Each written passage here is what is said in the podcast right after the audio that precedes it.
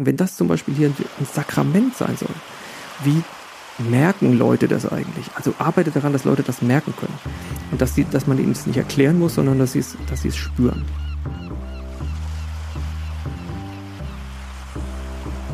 Also Christentum ist, was das gibt es nicht, das kann man nicht extrahieren aus irgendeiner Situation, sondern das gibt es nur in, in sehr konkreten äh, Kontexten. Ja. Das gibt es in der Kita, das gibt es in in einer Partnerschaft, äh, das gibt es auch in der Gesellschaft. Und damit herzlich willkommen beim Windhauch Podcast. Mein Name ist Tobias Sauer und ich bin heute zusammen mit dem Pastoraltheologen Bernhard Spielberg aus Freiburg. Hallo Bernhard. Wer bist du? Was machst du? Ich bin Gitarrist. Ich bin einer, der Schokoladeneis liebt. Ich bin Papa von drei Kindern und gerade auch halb in Elternzeit. Und ich arbeite eben als Pastoraltheologe an der Freiburger Universität. Ich würde dich sehr gerne zu deinen Gitarrenvorlieben fragen oder auch ähm, über Schokoladeneis reden. Äh, das sind aber andere Podcasts, äh, die wir machen. Also der Eis-Podcast empfehle ich den äh, Podcast von Um Gottes Willen, der, von der Eva und der Marisa, die äh, sich vortrefflich darüber gestritten haben, ob äh, After Eight Eis eine valide Eissorte ist oder nicht. Hm, aber äh, reden wir doch über Pastoraltheologen sein. Du bist der erste Pastoraltheologe hier in diesem Podcast und damit, äh, also wir hatten schon einen praktischen Theologen mit dem Michael Herbster, aber noch keinen katholischen Pastoraltheologen. Deswegen hast du die große Ehre, äh, einmal einzuleiten. Was ist die Pastoraltheologie? Wenn die Pastoraltheologen das selber wüssten, dann wären wir schon einen ganzen Schritt weiter. Äh, ich wollte nicht sagen. Ich sag mal, was ich, also wie ich das so verstehe, für mich ist Pastoraltheologie eine Problemlösungsdisziplin. Das heißt, es ist die theologische Disziplin, die sich von realen Problemen herausfordern lässt. Also die schaut, was geht vor sich in der Gegenwart, was geht auch in der Kirche vor sich, was tun Seelsorgerinnen und Seelsorger, ähm, wie, wie leben Menschen und ähm, gucken, was, was da für Probleme sind, die zu lösen sind, auch im Blick auf Kirchenentwicklung zum Beispiel. Ähm, also sie suchen Lösungen für reale Probleme und sie machen aber auch bestehende Lösungen zum Problem. Also sie gucken eben auch, wie sieht Ausbildung aus, wie könnte das anders sein, wie wie geht das gerade mit diesen ganzen kirchlichen Strukturprozessen? Wie könnte man das anders machen? Bisschen in den diakonischen Bereich, also wie, wie kann eigentlich, also wie können wir uns äh, Leben als Christin, als Christ vorstellen? Wie kann auch ähm, ja, das soziale Handeln von Menschen, äh, was, was gibt es da für bessere Ideen?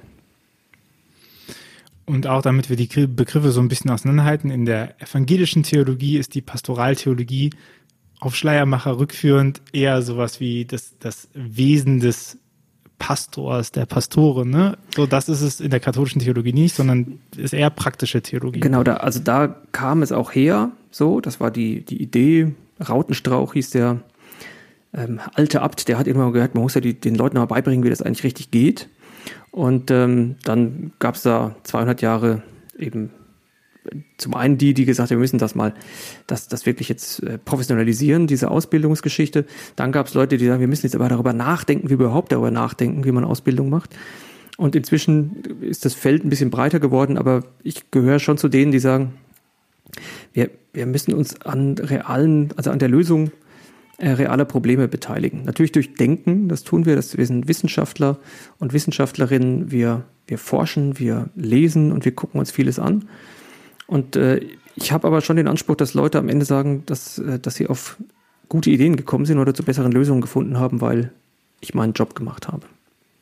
Was ich noch mache, das ergänze ich noch, das ist so mal die schönste Nebensache der Theologie. Äh, es ist die Homiletik, also ich bin nicht nur Pastoraltheologe, sondern auch Homiletiker.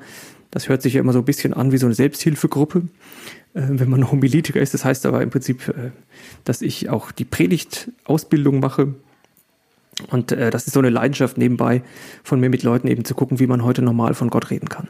Das heißt, du beschäftigst dich mit im Prinzip der Realpräsenz von Kirche, oder? Wenn man die Pastoraltheologie, also die, das eine, ich meine, wenn ich aus der systematischen Theologie komme, dann würde ich ja sagen, okay, ist ja alles relativ klar. Wir gucken, wir machen ja so eine Limesbildung an die Wahrheit und äh, stellen fest, wie das Paradies auszusehen hat, dass es gewisse ethisch-moralische Voraussetzungen hat. Äh, so und so ist das logisch durchdacht. Hier in der Fundamentaltheologie gucken wir drauf, was sind die philo philosophischen Prämissen, das zu machen. Und dann habe ich so ein großes Gebäude, an ganz nah an Reich Gottes drangebaut. Und die Frage der praktischen Theologie ist ja dann, äh, wie wird sowas umgesetzt, beziehungsweise das wäre ja die, die ähm, quasi, wie, wie, wie bringt Kirche das Reich Gottes auf die Welt? Aber auch die andere Frage natürlich, äh, wo ist in der Welt jetzt schon Reich Gottes präsent, was Kirche vielleicht gar nicht sieht? Genau, also es ist wirklich ein, ein Doppelblick. Es ist zum einen der Blick ähm, auf, die, auf die Gegenwart, also auch mal zu gucken, wenn, wenn wir jetzt durch die Brille der Tradition gucken, ähm, was, was tut sich denn überhaupt? Ja? Also was, was für Licht scheint auch äh, da draußen, was scheint da in die Kirche rein und was für Schatten wirft das da? Ähm, und umgekehrt natürlich, was, äh, wie, wie können wir dafür sorgen, dass das, was wir meinen, überhaupt als solches verstanden wird?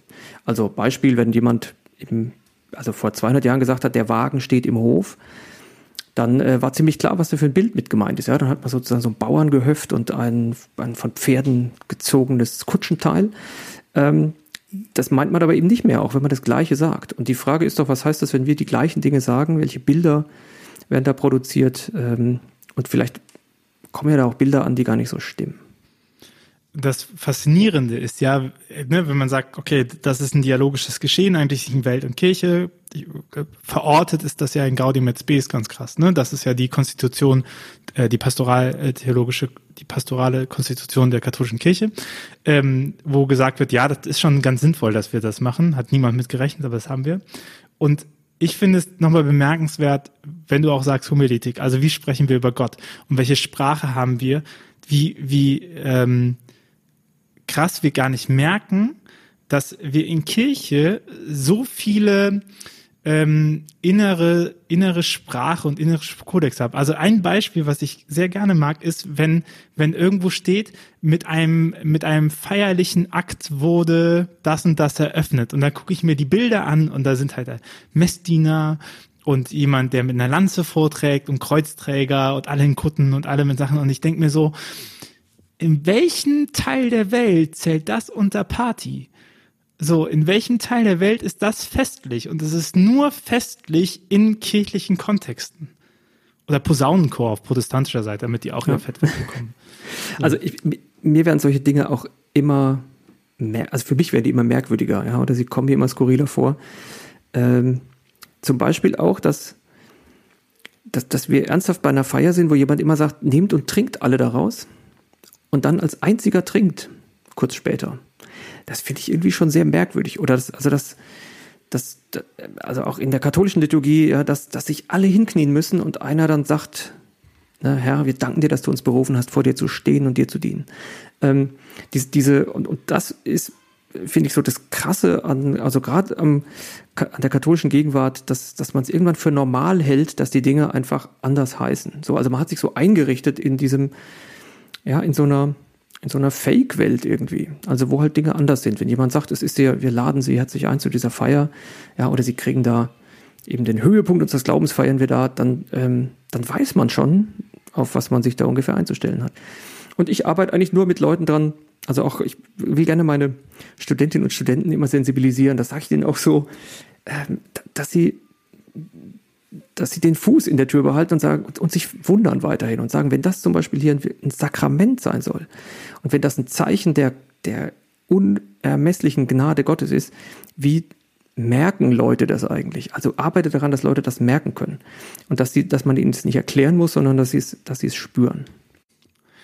Ich meine, für mich ist da immer der, der Satz von Leonardo Boff aus der kleinen Sakramentenlehre, ne, der sagt, ein äh, Zeichen, was seine Symbolkraft verloren hat, äh, ist hinfällig und gehört abgeschafft. Und wie oft wir das dann aus diesem Traditionsverständnis sagen und sagen, für uns ist es besser, ein Zeichen, was wir nicht mehr verstehen, um es zu erklären, beizubehalten, weil es schon immer da war, anstatt uns darum zu bemühen, wie so ein Zeichen wieder neu aussehen könnte. Es geht ja um Synchronität. Es geht ja darum, wie können wir das, was wir eigentlich ausdrücken können, ausdrücken. Ne? Und wenn ich halt, also klassisches, klassisches Beispiel aus der Sprachwissenschaften ist ja zu sagen, okay, wenn ich anfange, Begriffe umzudefinieren, also wenn ich sage, das hier ist ein Tisch und das ist ein Stuhl, klar kann ich das machen, versteht nur keiner mehr, ne? Und dann kann ich sagen, ja, ihr seid halt einfach dumm, weil ihr das nicht versteht und äh, ihr müsst erst durch die durch die Porta Fidei eintreten, die Taufe empfangen und dann könnt ihr das alles verstehen, was wir so, und dann Katechese erleben und dann könnt ihr verstehen, was hier für Geheimnisse auf sich warten.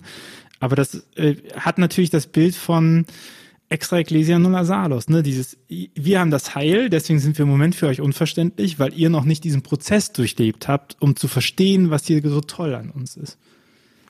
Ich mache, also eine Sache, die ich gerade noch gar nicht gesagt habe, ich mache auch äh, so Weltkirchenzeug. Also ich gucke mir gerne an, wie katholisch auch anders geht. Das äh, ist gerade in der Gegenwart total angenehm, weil man wirklich sehen kann, dass es, äh, also dass katholische Kirche weltweit sehr, sehr relevante Dinge tut und, und äh, Anwältin ist für, für Schöpfungsbewahrung, Anwältin ist für Menschenrechte, was man jetzt hier nicht so auf den ersten Blick vielleicht zutrauen würde.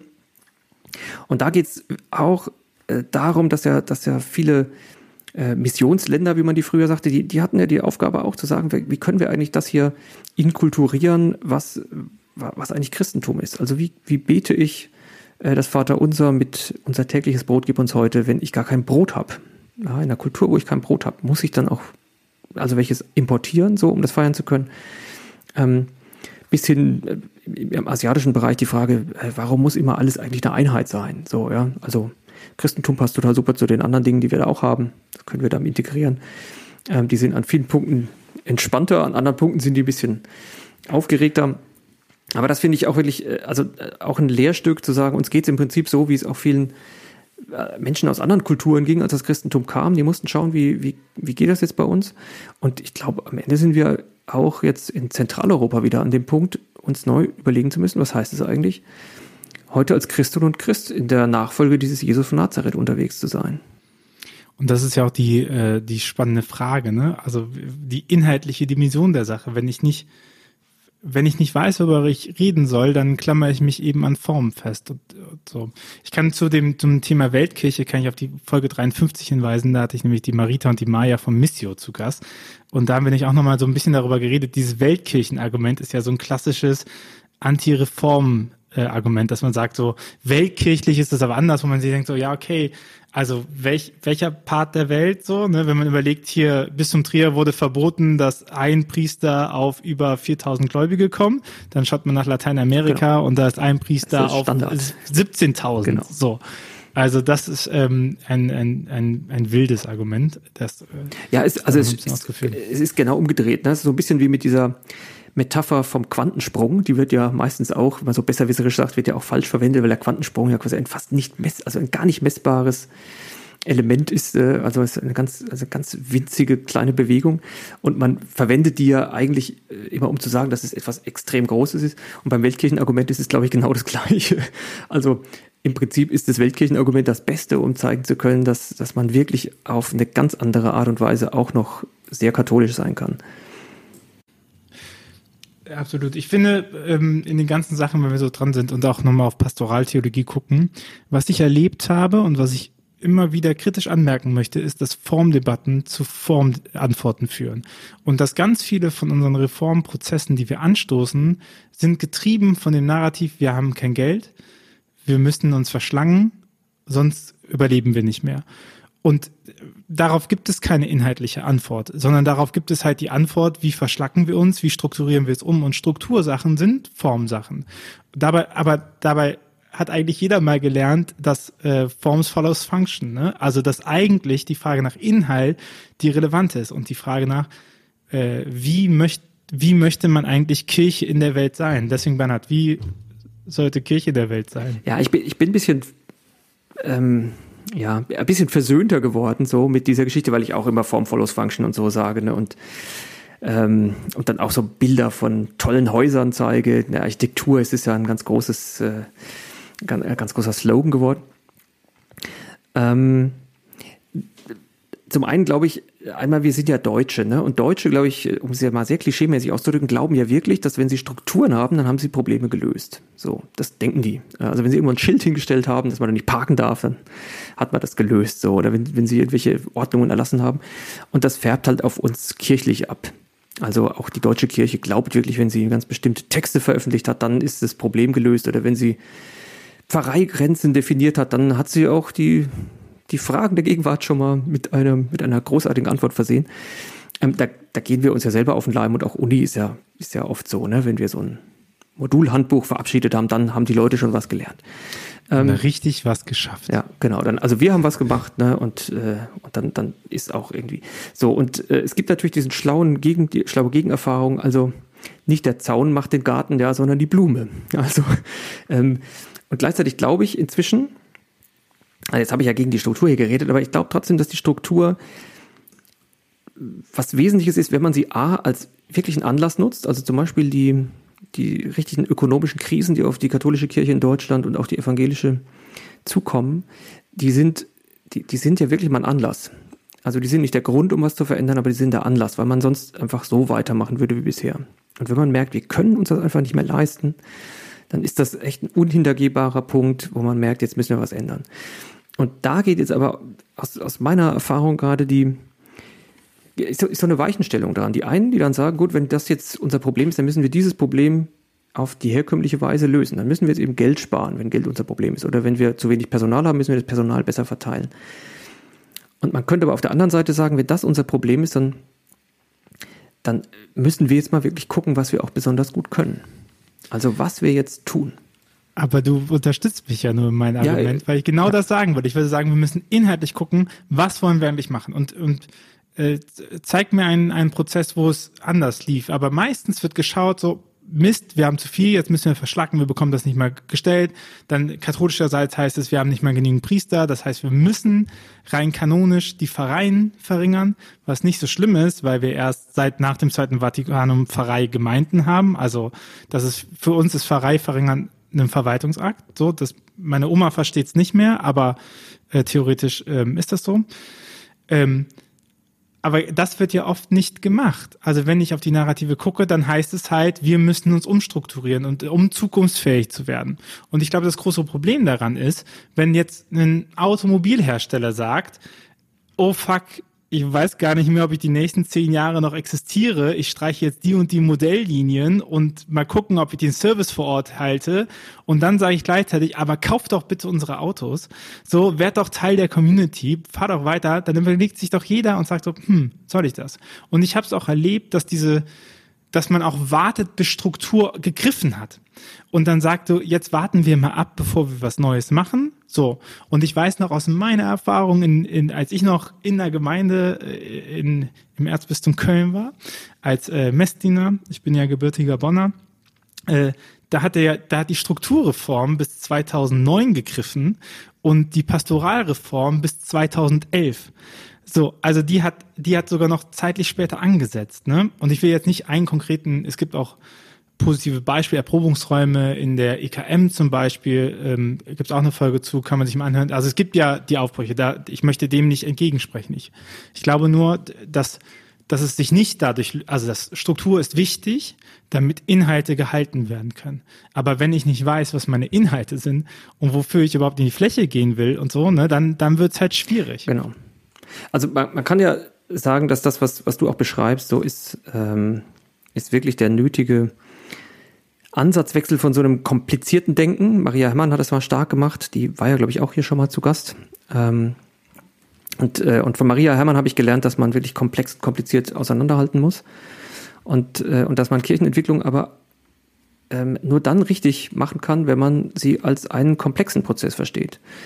Ähm, also kompliziert hieße ja zu sagen, ich, ich habe meine, meine Ressourcen klar und ich kann dann übersehen, urteilen, handeln äh, kann ich einfach deduktiv ableiten, was eine richtige Lösung ist.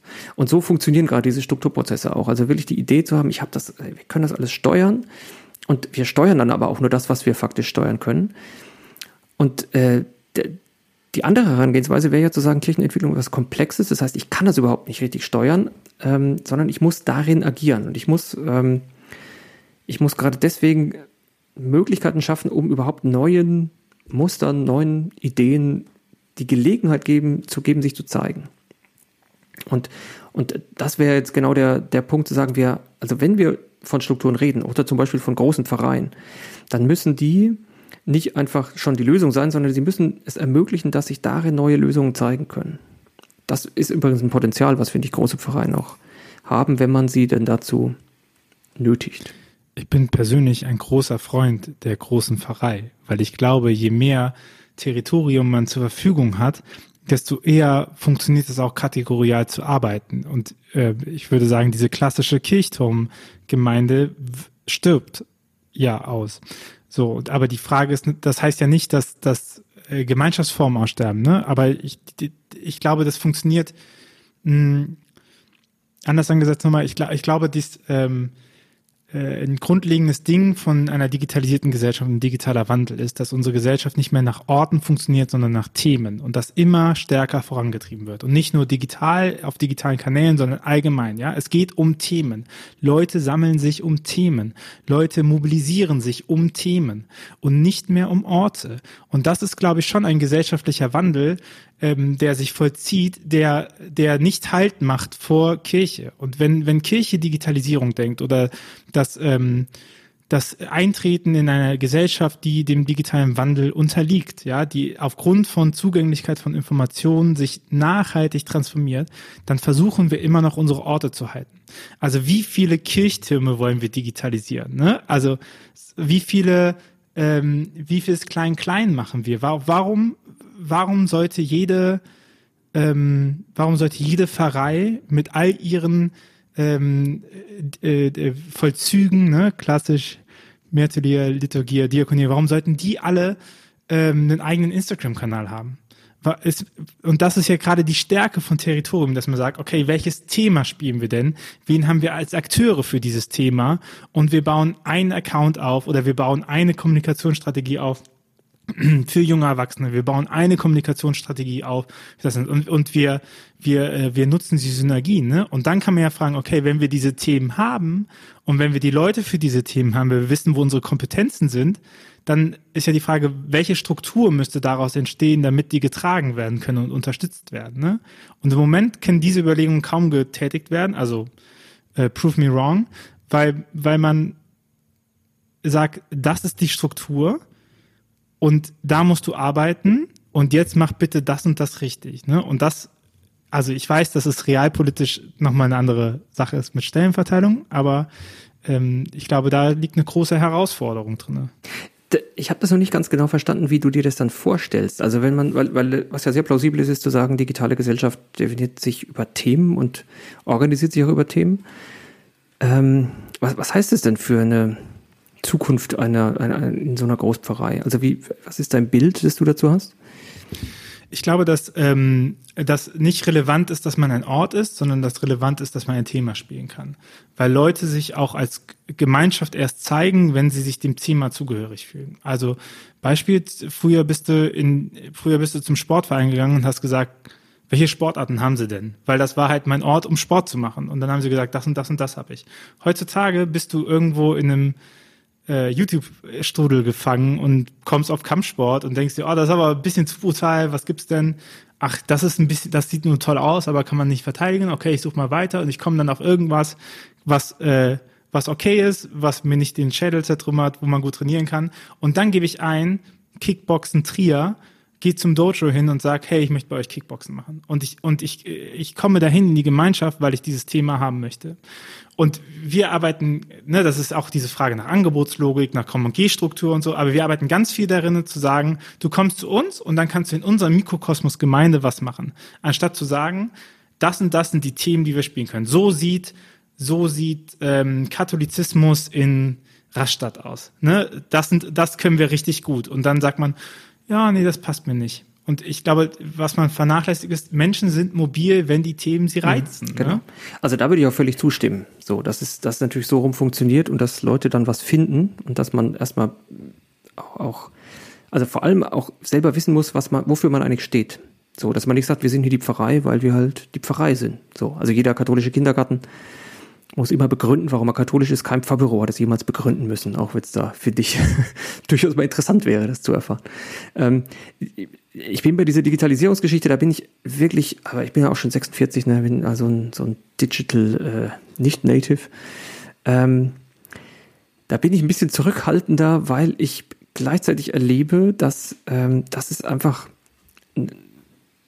glaube ich, auch eine ganz bestimmte Klientel ist, die sich das leistet und die, die so tickt und die wirklich über, über so eine sehr ja, also große Flexibilität verfügt, sich Dinge auch zu organisieren. Und es gibt eine Menge Leute, und da will ich jetzt gar nicht auf die Tränendrüse drücken, aber ich erlebe das einfach als, als Vater auch äh, und als Elternbeirat ja, in so einer Klasse, wo man die verschiedenen Eltern und Familien sieht, ähm, erlebe ich einfach, dass, dass es da schon viele gibt, die einfach auf das Territorium verwiesen sind, an dem sie halt sind. So, und die, also sowohl von Sportvereinen, also die, die sind immer noch so unterwegs, dass sie sagen, was, was gibt's hier und was kann ich machen? Ähm, und auch religiös, weil die natürlich, also weil die einfach mit dem arbeiten müssen, was die da, was die da haben. Und äh, ich bin persönlich ein großer Fan des Territoriums, weil ich einfach glaube, nur da, also da, da wird's echt so. Also das, das im Internet kann man auch meinungsmäßig und da kann man ganz, ne, also kann man sich ganz schnell solidarisieren, da kann man ganz schnell irgendwelche Daumen hoch und, äh, und, und Solidaritätsadressen senden. Die Frage ist aber, wer bringt, also wer bringt die Sachen zur Tafel? Ja? Und äh, wer schließt irgendwo auf? Ähm, wer redet mit den Leuten, die da im Park sitzen? Ähm, also das, da, ich, ich bin da so ein bisschen äh, ein, ein Fan des Analogen noch, was überhaupt nichts gegen diese thematische äh, Fokussierung aussagt. Aber ich glaube eben, wird, also dass, dass das auch total gut zusammenpasst. Dass man sagen kann, wir, wir müssen am Anfang immer fragen, wofür sind wir hier gut, was können wir auch oder wo sind wir auch angefragt. Ähm, also vom Ort her zu denken und, und das auch zu kommunizieren. Ähm, aber ich glaube, wir können uns am Ende nicht raus oder dürfen uns nicht rausdigitalisieren. Ja, aber ich würde ja auch immer sagen, Digitalisierung ist größer als digitale Produkte und es gibt keine Trennung von analog genau. und digital. Ne? Also ich meine, wenn wir da, also schauen wir ARD, ZDF Online Studio, studiert, äh, 99 Prozent äh, der Leute zwischen 14 und 27 sind online und wenn man das mal berechnet, sechs, sechs oder sieben Stunden pro Tag, das heißt, je nachdem wie viel sie schlafen, jede dritte bis fünfte Minute, die sie verbringen wach, ist eine Minute online. So und äh, wenn ich davon rede, Themen und dann, ich bin kein Feind von äh, Kirche vor Ort oder Kirche im Sozialraum, aber ich würde das auch nochmal stark machen.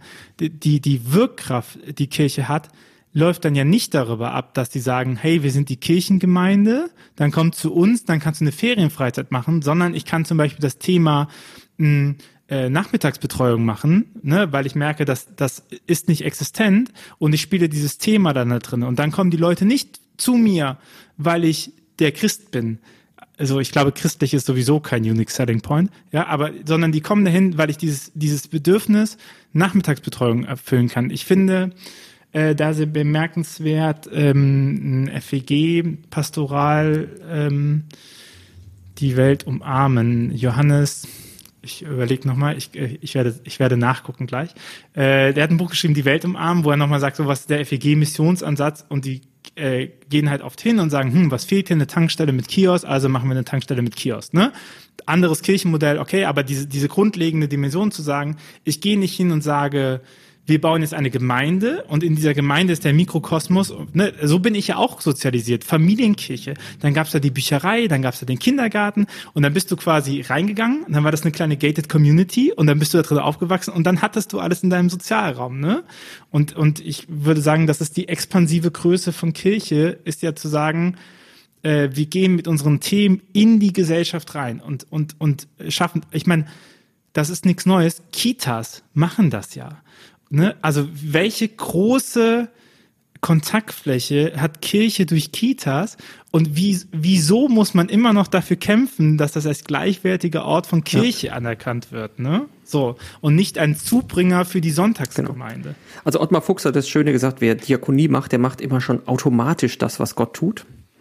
Alle anderen, also zum Beispiel wer ja predigt, der muss das ja erst nochmal begründen. Also der redet ja faktisch nur drüber. So, das fand ich total stark zu sagen. Also Diakonie ist sowieso immer so ein, also das ist quasi isotonisch, ne? Das geht direkt ins, äh, also in, in die, äh, aufs eigene Berufungskonto, wenn man so will. Ja, das ist direkt das, was Gott eigentlich auch macht. Und das andere ist, ist oft noch so ein, ja, es ist ein Reden drüber, ja, oder es ist ein Feiern dieser Tatsache. Aber, aber die einen, die machen das wirklich auch. Und das ist auch mein Ansicht, also wirklich das, was ich, was ich stark machen will, das ist, also da, wo was passiert, ja, da, also Christentum ist, ist, was das gibt's nicht, das kann man nicht extrahieren aus irgendeiner Situation, sondern das gibt es nur in, in sehr konkreten äh, Kontexten. Ja. Das gibt es in der Kita, das gibt es in einer, in einer Partnerschaft, äh, das gibt es auch in der Gesellschaft, nur in, in, in echt so. Und ich glaube, das überlebt, ne? Also wenn man halt sagt, welche, ne, wir spielen das über Krankenhäuser, äh, wir spielen das über Kitas, das ich mache mich auch immer sehr, sehr stark dafür zu sagen, das sind auch keine niederschwelligen Angebote. Nee. Also, wenn meine Tochter mich darüber, also meine Tochter stand, saß letztens am Tisch und sagte, ja, Gott existiert doch sowieso nicht, oder Papa?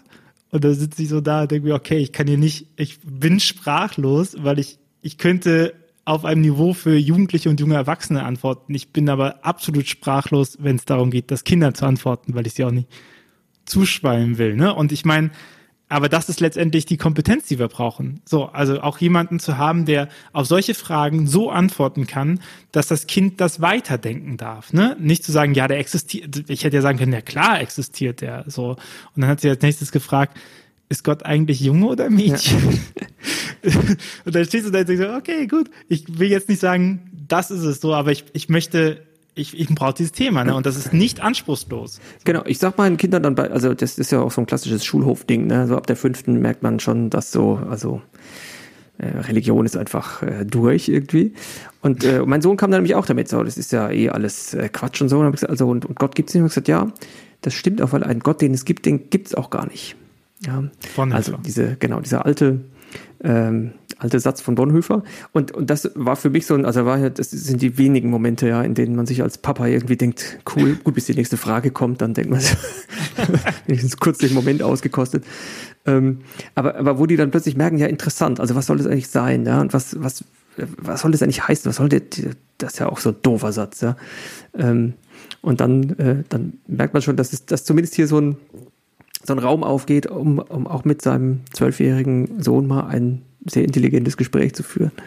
Ja, und ich meine, meine ist ja noch jünger. Das, aber ich meine, das, das, das ist es halt, oder? Also, wenn wir in, in solchen Kontexten reinspielen und das eben gut machen und nicht zu sagen, damit das christlich wird, sondern im Sinne von Evangelii Nunciandi mit, mit Taten zeigen, dass wir dabei äh, äh, Werkzeug für die Errichtung des Reich Gottes sein wollen, dass wir aktiv daran teilhaben wollen, dass diese, dass diese Welt zu einem besseren Ort ist und es nicht bedeutet, äh, dass alle katholisch sind, weil dann wird die Welt automatisch zu einem besseren Ort. Das gibt ja Päpste, die sowas noch ganz gerne vertreten haben. Der letzte, so, sondern zu sagen, äh, was bedeutet das eigentlich und wen brauchen wir als Akteure, dass diese Welt sich gut gestaltet, dass die Welt gerechter wird, dass die Welt für jeden Menschen lebenswert wird. Und dann kommt man halt an, eine, an einen Punkt, wo man auch sagen kann, das wird kein Mensch alleine schaffen. So, aber dann nicht aufzugeben, sondern zu sagen, okay, in dem Part, wo wir es überblicken können, auch als Kirchengemeinde, auch als Pfarrei, machen wir das. Und zwar nicht, und ich glaube, das ist der große Unterschied, nicht in der Sache, ihr kommt zu uns und dann wären wir die Gesellschaft, die das macht, sondern äh, wir machen uns selber die Hände dreckig und gehen raus und, und machen das als Dienst auch. Ne?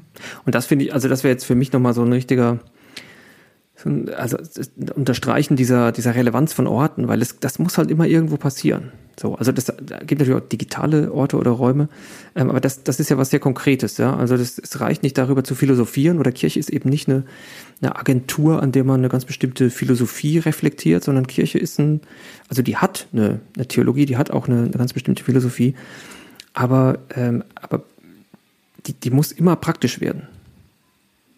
Und das auch diese Frage nach Gott zum Beispiel, finde ich, ist gar nicht mal die zentrale Frage der Kirche. Also es ist interessant, ja, und Gott als Theologin und Theologe ist ja total super, dass man sogar dafür bezahlt wird, wenn man da arbeiten kann, ja, darüber nachzudenken. Ähm, aber der Kirche geht es nicht darum, die Frage nach Gott irgendwie zu stellen, zu diskutieren, sondern also wenn, dann dieses Gerücht von Gott wachzuhalten, aber, ein, aber schon von so einem ganz bestimmten Gott und auf eine ganz bestimmte Art und Weise, nämlich immer mit der Frage, was, was trägt das für das Leben eines Menschen aus und, und, und für die, ja, für das, was wir Schöpfung nennen. Die Frage ist halt auch, welchen Wert Gott hat, wenn es sich nicht zeigt. Ne?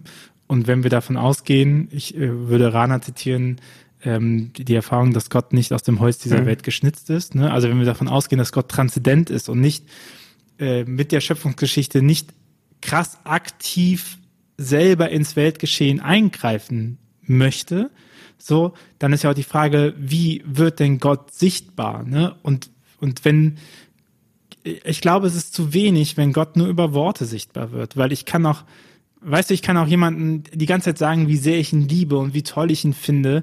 Und wenn ich ihn einfach links liegen lasse und ignoriere, dann hat das überhaupt gar keinen Wert. Letztendlich, das, also das wissen wir ja aus der Psychologie ganz stark, letztendlich sind, äh, sind Taten und wie Körperreaktionen sind viel entscheidender als die Worte, die ich mache, weil Worte können wir sehr gut kontrollieren genau. und reflektieren. Und das ist auch der Unterschied zwischen der systematischen und der praktischen Theologie, würde ich einfach ja. jetzt zwischendurch mal werbend anfügen.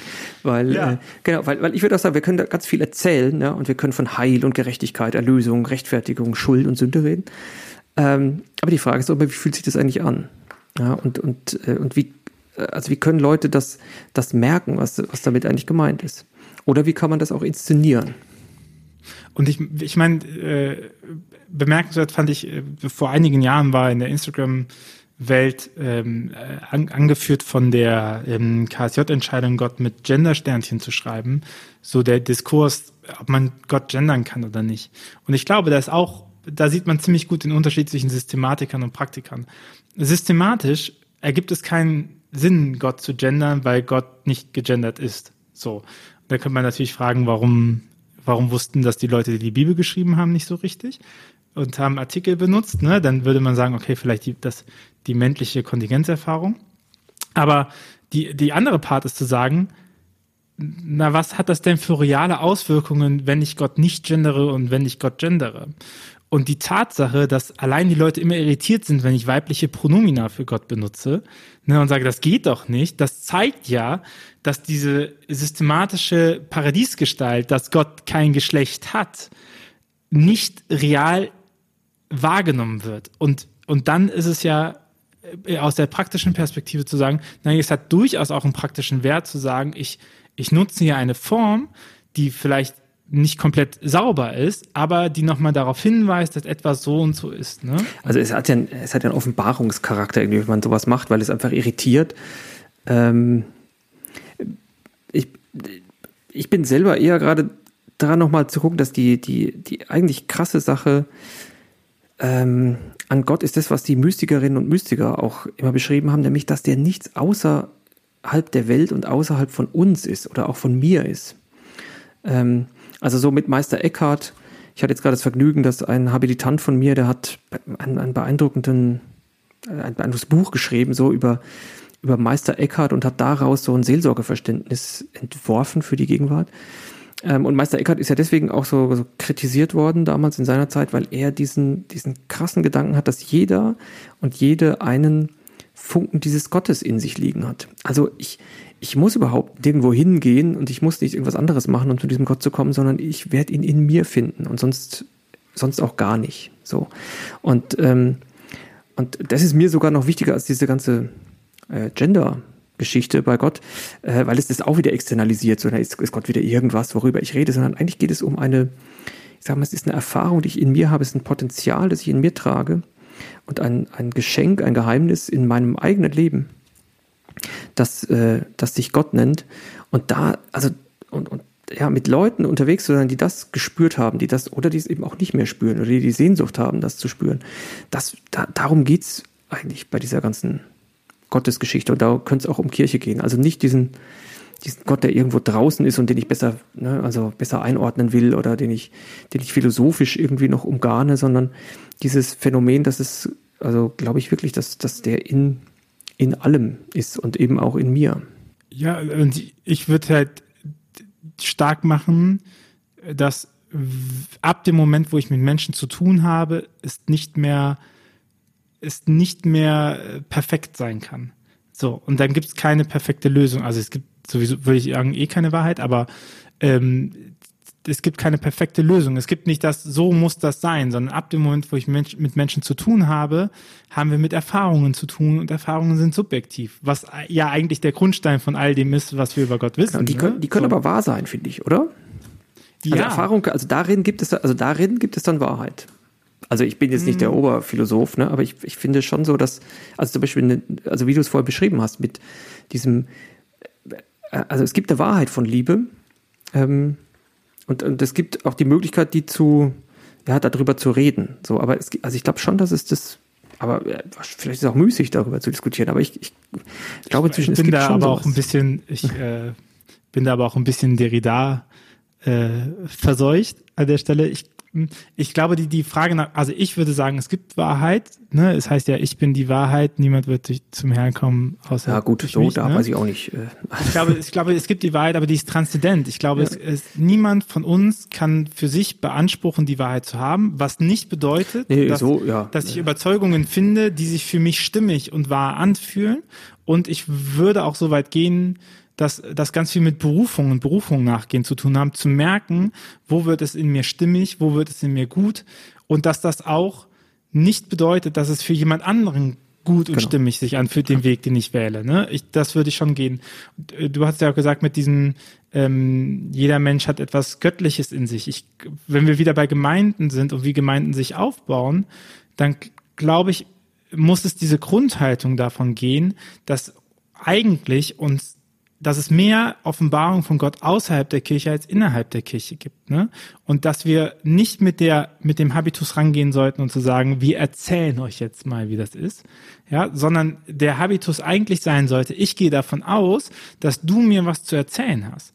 Und meine Aufgabe, wenn man das so begreift, ist ja meine Aufgabe nicht, den in die Katechese zu bringen und dann, damit er das von mir lernt, sondern meine Aufgabe ist es ja, diese Person sprachfähig zu machen, damit sie Lust hat, sich zu unterhalten, ne? damit sie sagt, hey, das ist aber krass, ne? Oder ich meine, eigentlich ist es ja, ist ja super, wenn, wenn das Kind fragt, äh, gibt Gott oder nicht, weil dann fängt sie an, darüber zu sprechen und dann kann man sich unterhalten und deswegen habe ich mit meiner Antwort gezögert, weil ich nicht sagen will, ja und nein, genau. so, sondern weil eigentlich dieser Gesprächsprozess ja das Interessante ist. Weil vielleicht, ne, Regel des, äh, Regel des Heiligen genau. Benedikt, deswegen also, haben wir die Jüngeren bestellt. So, genau, am ne? Ende geht's also ja auch vielleicht weiß ja mehr. Da, darum auch ähm, ja, die Erfahrung von Menschen, die die gemacht haben, ja, die sie manchmal auch nur schwer in Worte fassen können, der einen Resonanzraum zu geben. So, das ist ja auch die, wenn wir es vorhin von Weltkirche hatten, das ist ja gerade die, diese, diese klassische, äh, also wenn es gut läuft, eine Erfahrung von Missionarinnen und Missionaren zu sagen, wir sind eigentlich gekommen, um hier das Evangelium zu bringen oder eine Gott zu predigen und so. Und dann zu merken, nee, ähm, der ist uns in denen begegnet, denen wir da, die wir da getroffen haben. Also die haben uns eigentlich erst, und so, also das ist ja auch eine Erfahrung, die man überhaupt mit Kindern äh, sowieso macht, ja, dass, dass äh, die einem ja, also die einen erziehen irgendwie, ja, und die einem schon diese Welt zeigen, wo man dachte, ja, ich werde euch schon beibringen, wie das hier funktioniert. Ist ja gar nicht so, sondern die zeigen mir immer, wie es funktioniert. Ähm, deswegen finde ich auch so, so Vater-Kind-Metaphern da immer relativ gut. Und da, da bin ich auch noch froh, dass wir über Vater und Mutter als, als Gott reden, weil das, ähm, da steckt, finde ich wirklich, da steckt auch sowas wie eine Wahrheit drin.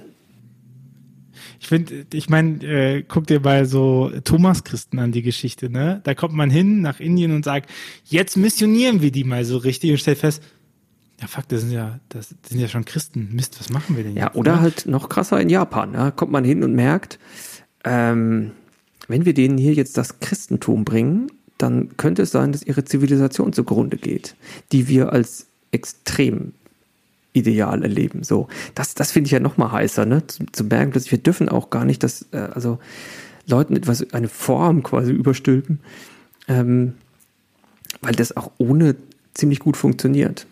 Und da kann man doch was lernen dran.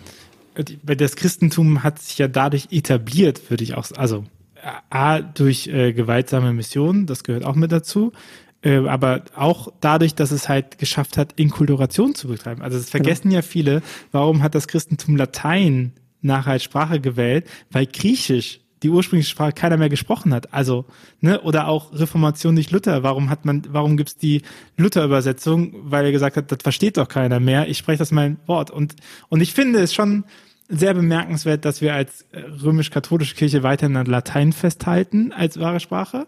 Genauso wie, dass die aktuelle Luther-Übersetzung ein Deutsch hat, was keiner mehr versteht. Und ich finde, da drin ist so dieser, äh, diese, dieses Einfrieren von einem Status oder das Festhalten. Und, und, und das, würde ich sagen, das ist doch eigentlich das, was wir versuchen müssen, wenn wir in die Welt gehen, aufzubrechen. Zu sagen, wie ja. sieht das denn jetzt aus, ist eigentlich? Also als ein Beispiel habe ich jetzt auch gerade erst gelernt, ist die Orgel, ist ja auch so ein Ding. Ich dachte immer, boah, jetzt haben die immer die Orgel, ist sozusagen das Kircheninstrument und wir haben vor kurzem noch mit, mit Kirchenmusikerinnen und Musikern so eine Tagung gehabt und die sind da schon auch sehr, also eine Orgel. Was Alien, sagt Genau, das ist äh, das ist richtig. Und dann habe ich aber von einem Studenten von uns, ein ganz also echt so ein, so ein genialer Student, der hat, äh, hat mir dann erstmal erklärt, dass die Orgel auch erstmal völlig abgelehnt wurde, weil es war ein total weltliches äh, Instrument und dann hat man das aber auch eben für sich sich vereinnahmen, weil was für den Kaiser gut ist, kann ja für die Kirche gar nicht so schlecht sein. Und auch dann hat man das sozusagen für sich übernommen und ähm, und das pflegen wir bis heute. Also das, das würde ich mir auch wünschen. Ich, äh, weil wir jetzt hier in diesem wirklich äh, avantgardistischen Podcast sind für Kirche, ähm, mache ich jetzt aber nochmal eine andere, eine andere Perspektive auch. Und zwar, äh, weil, weil sonst also da, da, da stimmen wir miteinander überein, glaube ich, ne? dass, äh, dass es diese Inkulturation braucht und dass wir da vielleicht mutig rausgehen können und dass, dass man auch überhaupt keine Angst haben muss, wenn, wenn Dinge mal verloren gehen, also scheinbar verloren gehen, weil wahrscheinlich waren die eh schon weg.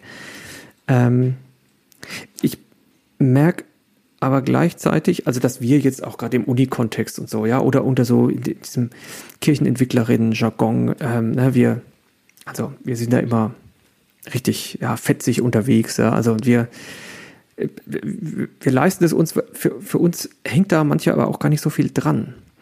Und ich erlebe nämlich gleichzeitig, es gibt auch Leute, die, die nicht diese, ja, die, also die da wirklich Angst haben, die wirklich Angst haben, dass Dinge verloren gehen, ähm, dass, dass ihnen was fehlt. Auch jetzt im evangelischen Bereich, Lutherbibel fällt, fällt ja uns dann als Katholiken wahrscheinlich eher auf, ja, wie das klingt. Uns das klingt ja auch fremd. Ja, und dann nur ich würde sagen, ein, wir wollen nicht über die Einheitsübersetzung genau. und die Modernisierung also reden. Es ist, ja, ist das ja. Gleiche, aber ich merke da auch, es gibt auch, also ähm, mir hat jetzt ein Klinikseelsorger eben gesagt, Menschen sind halt begrenzt, ähm, also auch sehr individuell, haben sozusagen sehr individuelle Grenzen, was sie an Unsicherheit aushalten können und was nicht.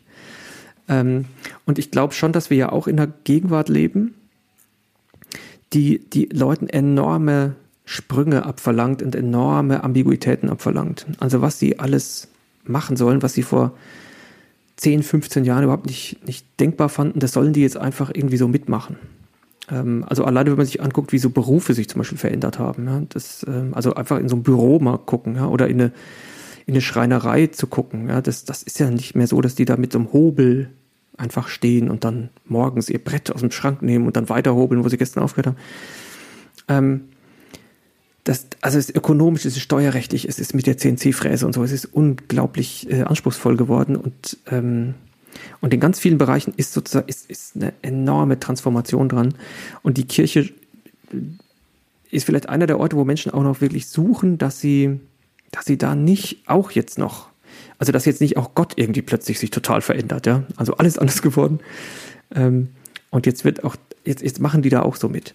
Da denke ich gerade drüber nach. Ich habe da auch noch keine Lösung und ich bin natürlich, also ja, ich, ich würde auch mal sagen, Leute, habt keine Angst. Ich merke nur, dass wir, glaube ich, auch, auch in so kirchlichen Transformationsprozessen ähm, sehr sensibel mit diesen Ängsten umgehen müssen und mit Leuten wirklich, die auch, also auch, auch, dass ich selber lernen muss, das auszuhalten und, ähm, und nochmal zu überlegen, was, was da für Leute drinsteckt, wo ich locker irgendwie drüber springe und, und andere aber nicht. Ja, äh, das ist wunderbar. Das habe ich mein, äh, meine ganze Arbeitszeit immer wieder gehört. Äh, ich glaube prinzipiell, es braucht keine Lobby innerhalb der Kirche für die Messe oder den Gottesdienst.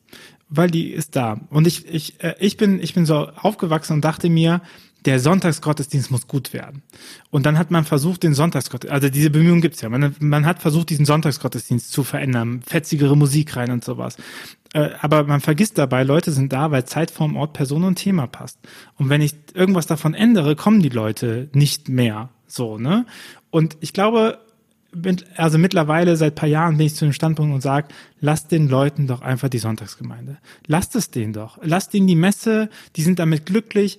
Meine Oma hat keine Lust, sich mehr umzugewöhnen. Die musste sich von, die musste sich von der Pfarrei zur Pfarrgemeinde umgewöhnen, die ist die ist zu alt, die hat darauf keinen Bock mehr. Und das kann ich absolut verstehen. Aber ich glaube, dass der, der Punkt ist, worein stecke ich professionell meine Energie? Weil ich kann auch diese Sonntagsmesse kann ich äh, abhalten, würdig, ohne da rein halt 150 Prozent meines Budgets zu stecken. Und, und äh, dann der, der zweite Gedanke dazu, ich würde, also das Wachstumspotenzial von Kirche ist nicht binnenkirchlich. Aber unser Blick, worum wir uns bemühen, ist absolut binnenkirchlich. Und da kommt ja das rein, was, was wir zum Beispiel arbeiten. Also äh, die Zielgruppe, die ich immer definiere, ist glaubensnah und kirchenfern. Also Leute, ähm, die es verlernt haben, Glaube und Spiritualität als Ressource nutzen zu dürfen, weil sie denken, ab dem Moment, wo ich die benutze, muss ich was mit Kirche am Hut haben. Ah, ja, so. ich, ich hatte das gar nicht mal so kirchlich gemeint. Also die eine Gruppe ist, sind schon die, die Omas so. Ähm, die haben aber meistens auch eine Lobby schon so. Also, an, also die, an die ist ja gedacht. Die anderen, die ich habe, sind Leute, ähm, die, äh, also die, die glaubensnah insofern sind, dass sie ein, äh, ein, ein, äh, ein Gottesbild, eine Gottessehnsucht haben nach einem sehr sicheren Gott oder einem sicherheitgebenden Gott. Ähm, und, äh, und das finde ich jetzt nochmal interessant, weil wir ja auch theologisch zum Beispiel eher ein, ja, also ein, ein also die Abwesenheit Gottes zum Beispiel als eigentlich die Standarderfahrung äh, von, von geistigem Leben ähm, erfahren selber oder auch sie, sie beschreiben. Ähm, und es gibt ja gerade bei diesen glaubensnahen, ähm, von, also die du jetzt gerade auch als Zielgruppe beschrieben hast, gibt es ja auch einige, die, die eben ein, ein, einen Gott suchen, der, der einfach identifizierbarer ist. Verstehst du, was ich meine? Ja, aber die Frage ist, gibt es, also würdest du sagen, es gibt die Leute, die in Kirche Sicherheit suchen? Als großes Potenzial? Ähm, ich würde sagen, es gibt Leute, die sich davon faszinieren lassen, wenn es Leute gibt, die ihnen Spiritualität und Glauben beibringen, ne? Und das auch gerne aus einer christlichen, kirchlichen Perspektive. Also so um, um Josephine Teske, um Seligkeitsdinge mhm. herum, ne? Ganz viele, die dann sagen, ich bete mit, ich würde auch diese Andacht mitfeiern, ne? Also wir haben ja Zahlen dazu, dass das funktioniert. Aber ich glaube, das funktioniert dann nicht darüber, dass Kirche denen die Stabilität gibt. Also nicht, dass das nie existiert, ne? So, sondern wo, sondern weil die, weil die von dieser Person getragen werden. Und da sind wir eigentlich ja wieder beim, bei der Pastoraltheologie im Ursprung, bei dem Pastor. Also wer ist die Person, die meinen Bezugspunkt und Ankerpunkt und Stabilität halt gibt, ne? Und, und das hat sich, glaube ich, ich, ich, ich glaube, da würde ich das Priestertum einer Getauften stärker machen und zu sagen, hey, du kannst Ankerpunkt für eine andere ja, Person sein. Das, also das, das, äh, theologisch würde ich das auch stark machen. Ich sehe eben, es gibt eine Gruppe von Leuten, die eben dann in Bewegung sich finden, die sich in so Bewegungen wie Gebetshaus zum Beispiel treffen. Mhm. Ähm, und, äh, oder auch dann in, in freien Gemeinden, also wo, wo ja schon äh, eine sehr, also super Musik, so, interessante Texte, tolle Gestaltung, aber theologisch ein, ein sehr eindeutiger Gott zu finden ist. Mhm. Also die meine ich, die, die habe ich so im Blick. Ähm, und, und die eben nicht so, sag mal, spiritualitätssituationselastisch agieren. Ja, das, äh, ja, ich meine, auf jedes Töpfchen gibt es ein Deckelchen, würde ich sagen. Ich, ich glaube, äh, es gibt halt nicht den Menschen und die Antwort. Ne? Ich habe mit ähm, Jay, Jakob Friedrichs, die, äh, der eine Gründer von Hossa Talk, ähm, das ist ähm, so äh, viele aus der ex-evangelikalen Szene, ne, die eigentlich so aus der, wir machen hier Miss äh, so Zeltmissionsarbeit, ne, Goofy Müller, der ähm, Jugendprediger war und so. Auch darüber hat mir nämlich am Ende nochmal die Frage gestellt, ähm, haben wir nicht einfach zu wenig Stränge, ne? Das geht ja sehr nicht rein. Also müssen wir es eigentlich fester machen. Und wenn man mal laut Aufland ab reinguckt in die Gemeinden, dann ist schon eine Sache ziemlich auffällig.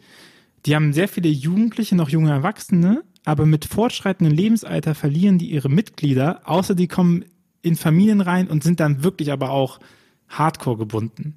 Und die These, die nicht nur ich trage, sondern auch äh, Vereine wie Fundamental Frei zum Beispiel, die sich um Aussteiger von Freikirchen kümmern, ist halt ab dem Moment, wo Lebenskrisen eintreten, hält so ein Gottesbild nicht, was halt sagt, da, so ist das. Ne? Beziehungsweise runtergebrochen heißt es ja, dein Leben wird gut, wenn du dich äh, gut benimmst, ne? So.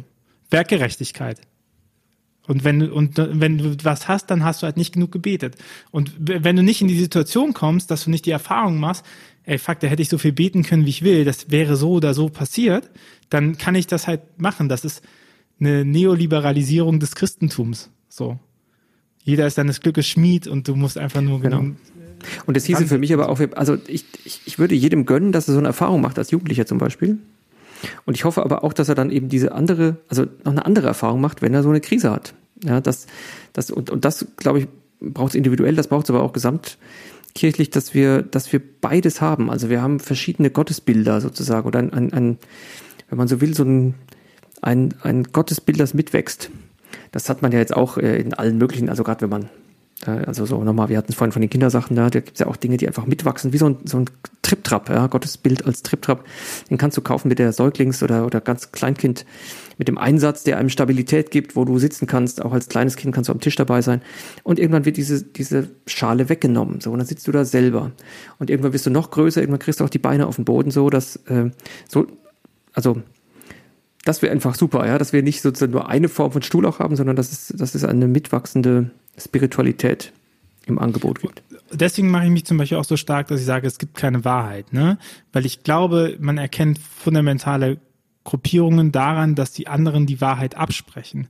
Ich würde niemals dem Gebetshaus in äh, Augsburg Wahrheit absprechen. Ich würde niemals sagen, dass die schlechte Arbeit machen, handwerklich vorzügliche Arbeit.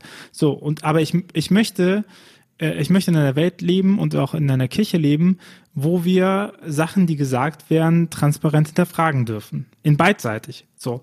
Und, äh, und das, glaube ich, ist voll wichtig, weil das zeigt nämlich eben auch, dass weder Tese noch das Gebetshaus in Augsburg weiß, wie Gott ist. Und dass wir ein Ring, Ring darum haben. Und äh, vielleicht tut es Menschen, Menschen gut, diese stringente Form zu spüren in einem Lebensabschnitt.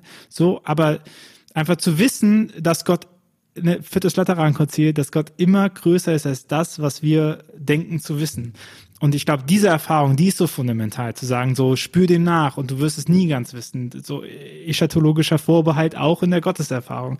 Und ich, ich, ich finde das so wichtig. Ich versuche das auch immer klar zu machen, dass auch diese, die Form nach Mission oder nach rausgehen oder nach guten Arbeiten, das ist kein progressiv-konservativ Ding. Ne? Night Fever und Tizé funktionieren beide sehr gut und haben große Strahlkraft, weil sie es schaffen, mit Welt in Dialog zu treten. Weil sie vor der Tür stehen und, und mit, der, mit der Kerze einladen oder weil sie es schaffen, eine Gebetsform zu finden, ähm, die, die irgendwie das meditative Bedürfnis einmal, ne? Aber die, die schaffen es halt, Dialog zu treten und dadurch kommen sie gut an. So, Augsburg schafft es durch eine enorm faszinierende Ästhetik in Dialog reinzutreten. Und ich, und das, wenn wir wieder auf Pastoraltheologie und Gemeinde zurückgucken, ist ja die Frage, wie schaffen wir das? Also wie schaffen wir das, dass das auch bistümlich funktioniert? Und, und deswegen, ich bin ein, ein großer Fan der großen territorialen Räume, weil ich glaube, weil das Kräftebündeln ermöglicht.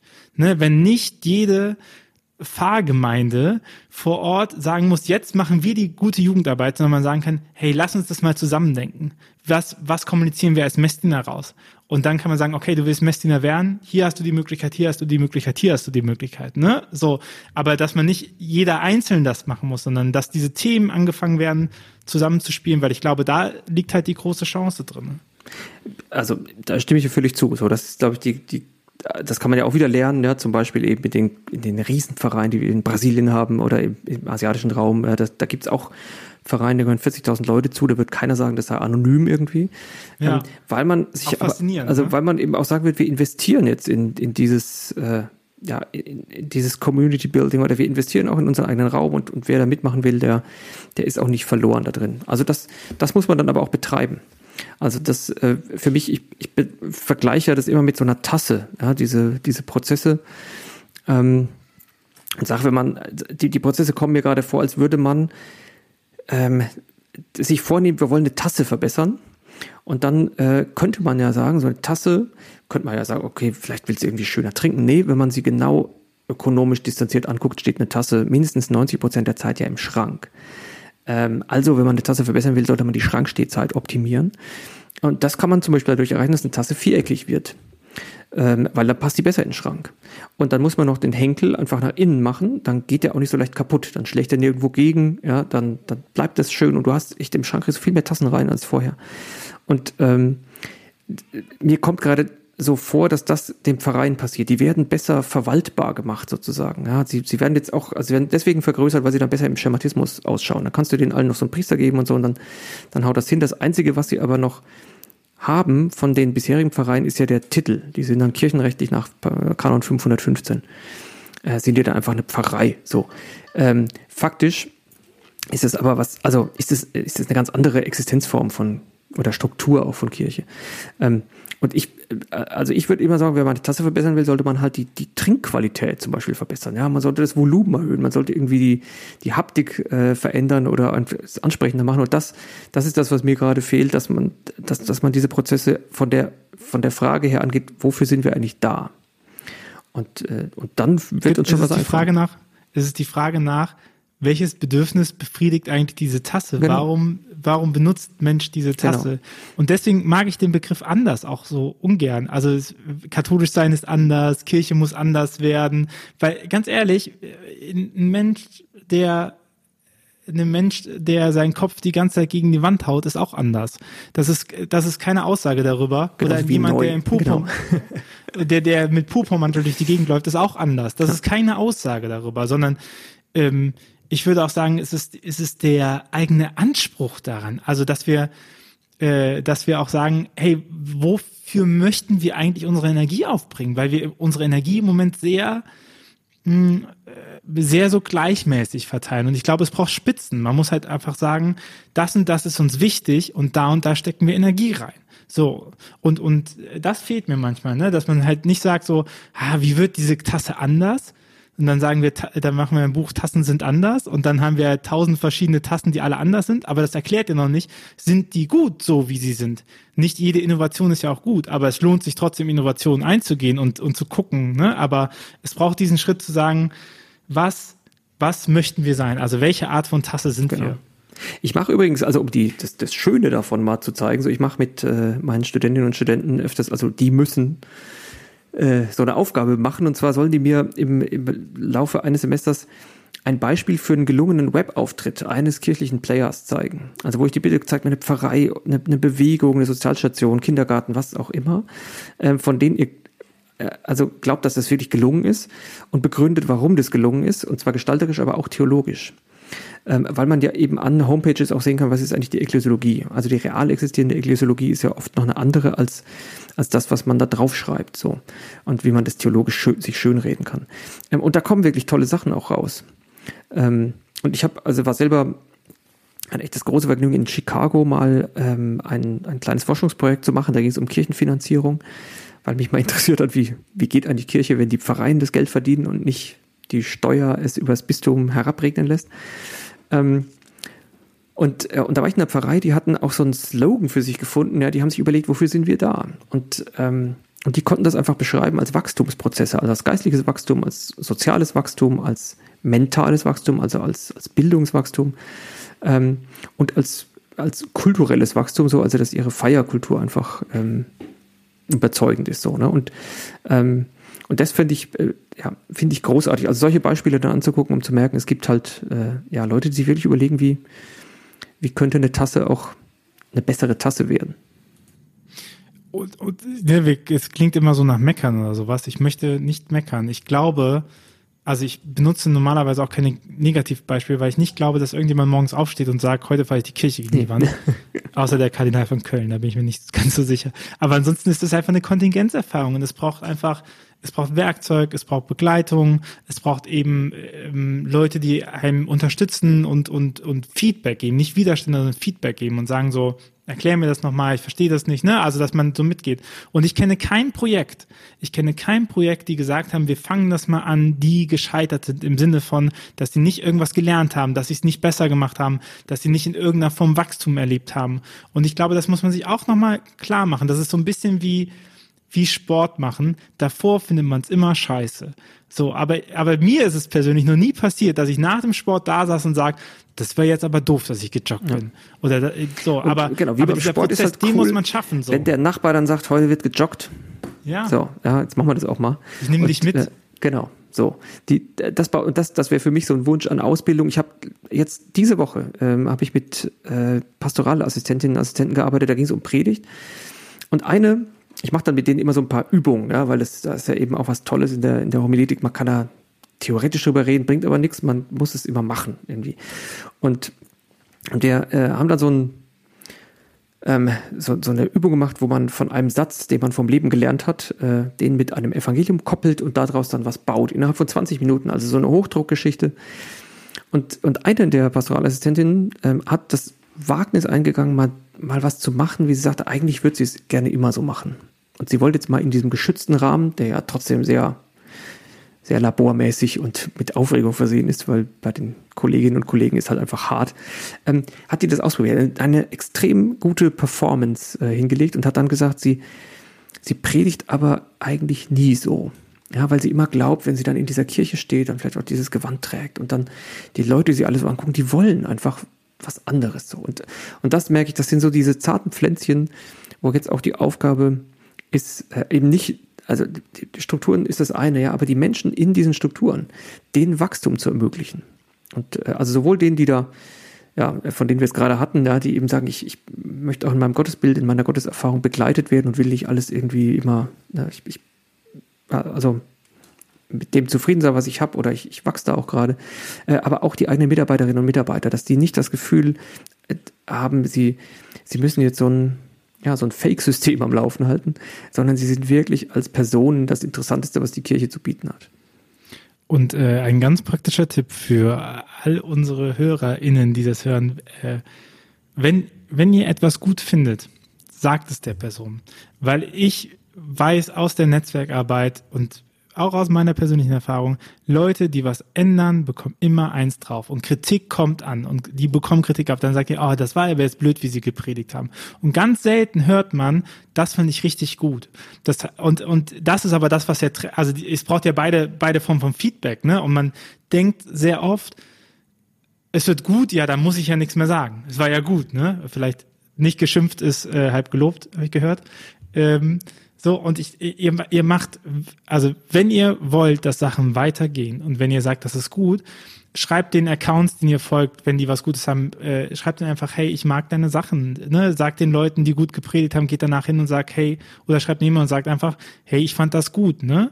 So, und, äh, weil äh, ihr wisst gar nicht, wie viel Kraft das in den Leuten auflöst, ne? Und was, wo man auch sagt, äh, wenn ich, wenn ich nicht selber derjenige bin, der das Charisma hat, da vorne hinzugehen und das zu ändern. So, nicht jeder hat das Charisma, aber ähm, nicht Steine in den Weg legen und noch viel besser Leute, die man gut findet, unterstützen. Mit, mit einfach nur Danke sagen. So, das ist wirklich Magie in ich, solchen Prozessen. Also ich, ich finde, das ist elementar, so was du sagst, dass man sich wirklich, also dass, dass, dass man Rückmeldungen gibt und Menschen die Erfahrung auch, auch machen, dass, äh, dass das toll ist, was die machen. Weil also ich bin sehr beeindruckt von, von, von dem, was Seelsorgerinnen und Seelsorger so klassisch leisten. Man muss sich ja nur mal vorstellen, was für eine abgefahrene Dienstleistung eine Beerdigung alleine ist. Ja? Also wer, also das, das, da, da kriegt man schon was für sein Kirchensteuergeld. Ähm, ich, eine, eine Geschichte, die mich mal sehr beeindruckt hat in dieser Hinsicht, war die von einem Pfarrer, der in eine Pfarrei kam, wo er plötzlich merkte, er kann da nicht alt werden, wenn, wenn das hier so weitergeht. Und der beschloss dann, weil er auch keiner irgendwelche guten Rückmeldungen gab, ähm, der beschloss dann, für die zu predigen, die er da haben möchte, nicht für die, die da sind. Und den Mut, den wünsche ich auch allen, also vor allem den Jungen, äh, die, die jetzt anfangen, dass, dass man manchmal einfach sagen muss, die, die da schon sind, die werden ja ohnehin schon bedient. Das sind ja schon fünf, sechs Leute, die nichts anderes machen, als die den ganzen Tag zu umgarnen oder zu, zu bespaßen. Ähm, und man darf, hat echt das Recht dazu, so zu arbeiten, ähm, dass die Leute kommen, die man selber gerne möchte. Und man hat auch das Recht, die, das Feedback von, von den Leuten umzusetzen und, und zu hören, von denen man es auch wirklich möchte. Und ähm, manchmal ist es ja sogar andersrum. Also da weiß ich, wenn, wenn diese Person ähm, jetzt richtig aufgebracht ist, dann habe ich wahrscheinlich auch was richtig gemacht. Wenn es der Nicht-Zielgruppe nicht gefällt, genau. dann ist so, das, das erstmal ja, keine schlechte Sache. Genau. Ja. Äh, Gilt auch in der Uni übrigens, ist ja auch so ein Punkt. Ne? Das, äh, ist nicht nur für Predigt wichtig. Bernhard, bevor es für dich die letzte Frage gibt, äh, einen Hinweis in eigener Sache. Ähm, wenn du, liebe Hörerinnen, liebe Hörer, diesen Podcast magst und diesen Podcast unterstützen möchtest, dann kannst du das natürlich mit einem Danke machen, freue ich mich auch drüber. Äh, du hast aber auch die Möglichkeit, eine Mitgliedschaft abzuschließen, um diesen Podcast finanziell zu unterstützen. Hier fließt sehr viel Zeit und Arbeit rein, dafür, dass ähm, wir jede Woche dir jemanden präsentieren können, der sich mit Glaubenskommunikation und Kirchenentwicklung äh, beschäftigt und hoffentlich auch dir in deiner Arbeit helfen können, sodass du Ideen bekommst, motiviert bleibst, ähm, all das. Ähm, du hast die Möglichkeit, einen Probemonat abzuschließen. Das heißt, du kannst auch erstmal gucken, äh, was es so gibt, bevor du äh, bevor du ähm, bezahlen musst. Es sind unter 40 Euro im Jahr äh, die, äh, die es gibt, die uns aber enorm helfen, diesen Podcast am Leben zu halten. Wenn du eine Mitgliedschaft abschließt, was du nicht musst, dieser Podcast bleibt weiterhin frei verfügbar, dann hast du äh, die Möglichkeit, dann bekommst du jeden Donnerstag einen Newsletter zugesendet mit den äh, wichtigsten Thesen aus diesem äh, Podcast. Das heißt, du kannst dir nochmal in Ruhe nachlesen, wie war das nochmal mit Pastoraltheologie und welche Aufgaben hatte das. Ähm, ein paar Fragen beantwortet, so dass du schnell einen Überblick immer bekommst. Wenn du auch nicht Zeit hast, die Stunde zu hören, kannst du einfach äh, nochmal nachlesen, ob es sich für dich lohnt, gerade da reinzuhören oder nicht. Das ist so der kleine, äh, kleines Dankeschön-Service, den wir dafür anbieten. Äh, genau. Äh, ansonsten empfehlen uns gerne weiter. Äh, gib uns Feedback über den Podcast. All das hilft uns, äh, das besser zu machen und ähm, hoffentlich dich in deiner Arbeit zu unterstützen. Bernhard, die letzte Frage an dich ist, was wünschst du dir von für eine Kirche der Zukunft? Dass sie sich weiter verunsichern lässt von Gott und ja, dass sie, dass sie die Idee wachhält, diese coole Idee, dass es wirklich Liebe gibt. Amen. Dankeschön, dass du da warst und äh, deine Gedanken geteilt hast. Vielen Dank für die Einladung. Bis zum nächsten Mal. Ciao. Sehr gerne.